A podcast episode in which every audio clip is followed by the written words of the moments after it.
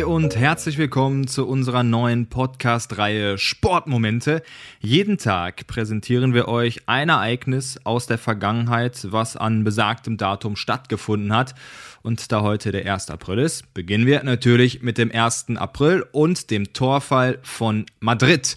Das klingt natürlich wie ein waschechter Aprilscherz, ist aber wirklich so geschehen. Am 1. April 1998 da war ich gerade mal fünf Jahre alt. Halbfinal-Hinspiel in der Champions League zwischen Real Madrid und Borussia Dortmund im altehrwürdigen Santiago Bernabeo Stadion. Dortmund ist damals als amtierender Champions League-Sieger angereist und hatte natürlich auch durchaus Ambitionen, den Henkelpott nochmal zu holen.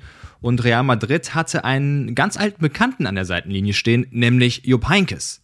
Die spanischen Fans waren wohl ziemlich heiß auf die Partie, denn noch vor dem Anpfiff kletterten sie auf einen Schutzzaun, der knickte um in Richtung der Tribüne und da das Tor an diesem besagten Zaun befestigt war, ist das gleich mit umgefallen.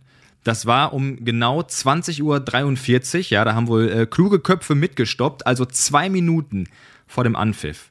Und unterm Strich verzögerte sich wegen dieses Malheurs der Spielbeginn um 76 Minuten bis man auf die Idee kam, ein neues Tor vom Madrider Trainingsgelände mitzubringen.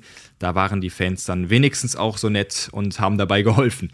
Nicht weniger spannend ist aber, wie die beiden damaligen RTL-Kommentatoren, ja, damals kam die Champions League tatsächlich bei RTL, Marcel Reif und Günther Jauch damit umgegangen sind. Die mussten ja irgendwie auch die Zeit umbekommen und zwei Sätze sind bis heute noch bekannt. Reif sagte nämlich, noch nie hätte ein Tor einem Spiel so gut getan.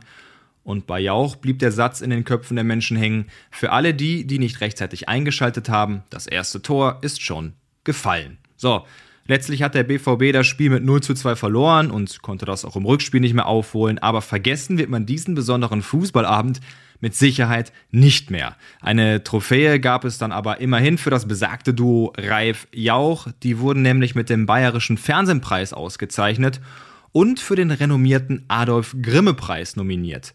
Übrigens, kleiner Fun Fact am Ende, das eigentliche Spiel verfolgten etwa 6 Millionen Zuschauerinnen und Zuschauer und das muntere Gespräch von Reif und Jauch zuvor, also vor dem Anpfiff, fast 13 Millionen.